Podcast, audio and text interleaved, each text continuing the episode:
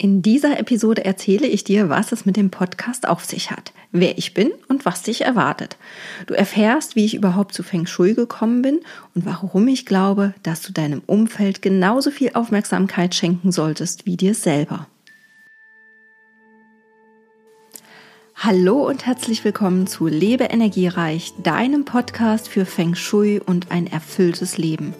Schön, dass du da bist und ich dich heute inspirieren darf, mein Name ist Steffi Kroll und ich zeige dir, wie du dein Zuhause zu einem Ort machst, an dem du auftanken kannst.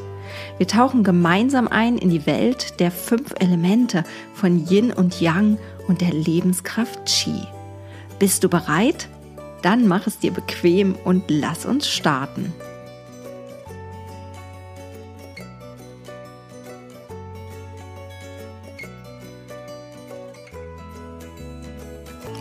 Kannst du dich an Situationen in deinem Leben erinnern, die deine gesamte Zukunft beeinflusst haben? Mich hat genau so ein Erlebnis zu Feng Shui geführt. Bevor ich dir davon berichte, möchte ich mich aber erst einmal kurz vorstellen, falls du mich noch gar nicht kennst. Ich heiße Steffi Kroll, bin jetzt im Jahr 2020 44 Jahre alt, dreifache Mama und lebe mit meiner Familie in Köln. Als Feng Shui Coach unterstütze ich Familien, alleinerziehende Mamas, aber auch ganz viele junge Paare, Singles und Freiberufler dabei, sich ein Zuhause und Arbeitsumfeld zu schaffen, in dem sie so richtig gut ihre Akkus wieder aufladen können. Ich bin davon überzeugt, wir nicht nur unser Körper sind, sondern Energie und dass unsere Energie mit unserer Umgebung in Resonanz geht. Wenn wir in etwas in unserem Leben verändern wollen, weil wir vielleicht unzufrieden damit sind, zum Beispiel im Job, mit der Partnerschaft, vielleicht klappt das mit den Finanzen nicht so gut oder unsere Gesundheit ist nicht so, wie wir uns das wünschen, dann können wir entweder anfangen, in unserem Inneren was zu verändern, an unserem Mindset, oder wir verändern etwas in unserem Umfeld dann gehen wir mit dieser neuen Energie in Resonanz und können ganz einfach auch folgen. Manchmal ist es sogar einfacher, im Außen etwas zu verändern als im Innern, weil wir dann einfacher sehen können, wo es hakt, ne? weil es im Außen ist und nicht so in unserem Innen. Also das, was außen ist, erkennen wir oft sehr viel deutlicher. Vielleicht Klingt das jetzt für dich alles so ein bisschen spirituell oder nach Esoterik oder Hokuspokus? Und ganz ehrlich, so ging es mir am Anfang auch. Denn ich komme sogar eigentlich aus der Wissenschaft, war an einem naturwissenschaftlichen Gymnasium. Ich habe Ernährungswissenschaft studiert und für mich musste früher immer alles messbar und beweisbar sein, damit ich es glauben konnte aber die Faszination für Dinge, die eben nicht greifbar waren, die war schon immer da. Ich habe immer daran geglaubt, dass es mehr gibt als das, was wir sehen können. Zu Feng Shui bin ich dann aber durch ein ganz unscheinbares Schlüsselerlebnis gekommen.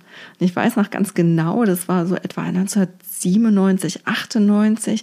Da habe ich mit meinem damaligen Freund seine Familie besucht und seine jüngere Halbschwester war gerade ein paar Tage vorher von ihrem Studium aus dem USA zurückgekehrt und hat da den neuesten Trend mitgebracht. Als wir dann nämlich in der Küche standen, um uns was zu trinken zu holen, erklärte sie mir, warum ihre Mutter zwischen der Spüle und dem Herd einen Holzkochlöffel gelegt hätte. Das sei Feng Shui und die Spüle würde das Element Wasser repräsentieren und der Herd das Element Feuer. Um die beiden Elemente jetzt miteinander zu verbinden, lag der Kochlöffel dazwischen aus dem Element Holz. Ich hatte das noch nie gehört, fand die Idee aber irgendwie spannend. Also lustig war es natürlich auch, war schon ein bisschen spooky. Ich wusste noch nicht mal, wie man dieses Wort Feng Shui ausspricht oder ausschreibt und äh, musste dann erstmal gucken, wo ich das überhaupt finde. Aber das klang für mich so ein bisschen nach Magie und mit den Elementen spielen und das war auf jeden Fall war es wert, dass ich da mal recherchiere. Also habe ich mal geguckt und habe mir dann auch ein erstes Feng Shui Taschenbuch gekauft. Ich habe danach dann irgendwie ganz viele Grundrisse gezeichnet, Himmelsrichtungen identifiziert, Elemente zugeordnet, Möbel gerückt und immer geguckt, so was passiert. Ich habe Bilder aufgehängt, Kristalle platziert. Es fühlte sich aber alles noch nicht so magisch an, wie ich mir das erhofft hatte. Also habe ich mir neue Bücher gekauft und neue Dinge ausprobiert. Irgendwann nach einigen Jahren habe ich dann festgestellt, dass die Bücher sich irgendwie alle widersprochen haben. Also nicht alle, aber so zum Teil, dass die zum Beispiel Farben unterschiedlich zugeordnet haben. Die einen haben zum Beispiel das Thema Reichtum im Haus immer in der Ecke oben links gesehen. Bei den anderen war das egal, wo im Haus das war, sondern es war abhängig von der Himmelsrichtung. Ja, und dann konnte das oben links sein, aber auch mal unten rechts, je nachdem, wo sich zum Beispiel der Südosten befunden hat. So, und das war total verwirrend. Und jetzt war ich dann kurz davor, alles wegzuwerfen und zu vergessen. Aber da mich alles rund um das Thema Einrichten schon immer fasziniert hat, ich wollte ursprünglich sogar mal Innenarchitektur studieren, habe ich stattdessen dann beschlossen, eine Feng Shui-Ausbildung zu starten.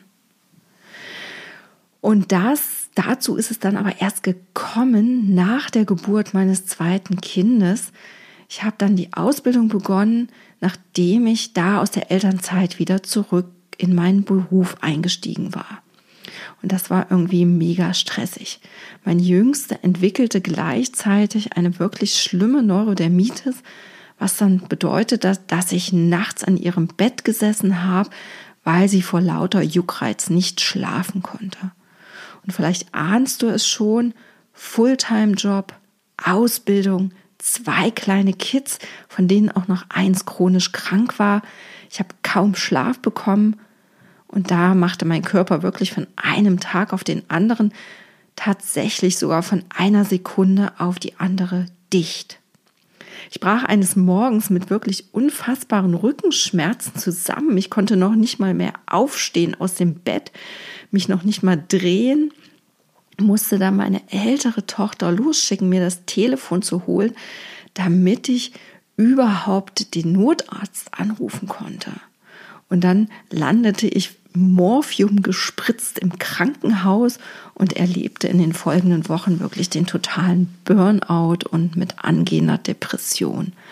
Das war wirklich eine harte Zeit und das möchte ich auch nie wieder erleben. Ich musste damals dann die Notbremse ziehen und der erste Schritt war, dass ich mal die Stunden im Job reduziert habe, um mehr für die Familie da sein zu können.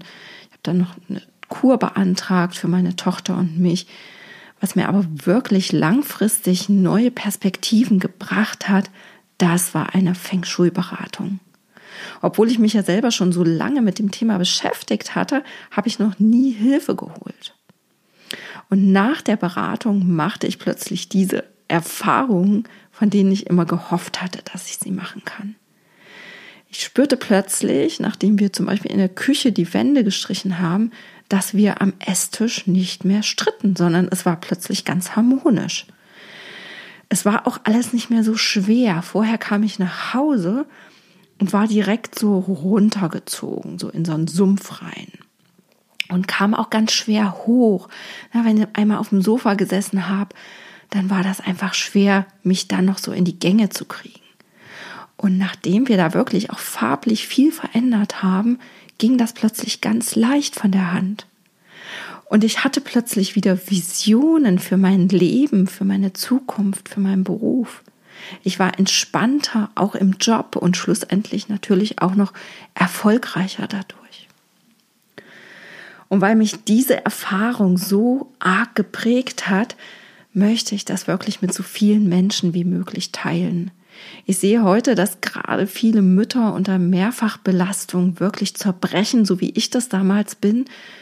Und darum möchte ich mein Wissen teilen und meine Erfahrung weitergeben. Ich will, dass auch du dir ein Zuhause schaffen kannst, das dir Kraft zurückgibt, anstatt sie noch weiter nach unten zu drücken. 2012 habe ich dann meinen Feng Shui Mama Blog gestartet. Der ist ja jetzt auch schon einige Jahre alt.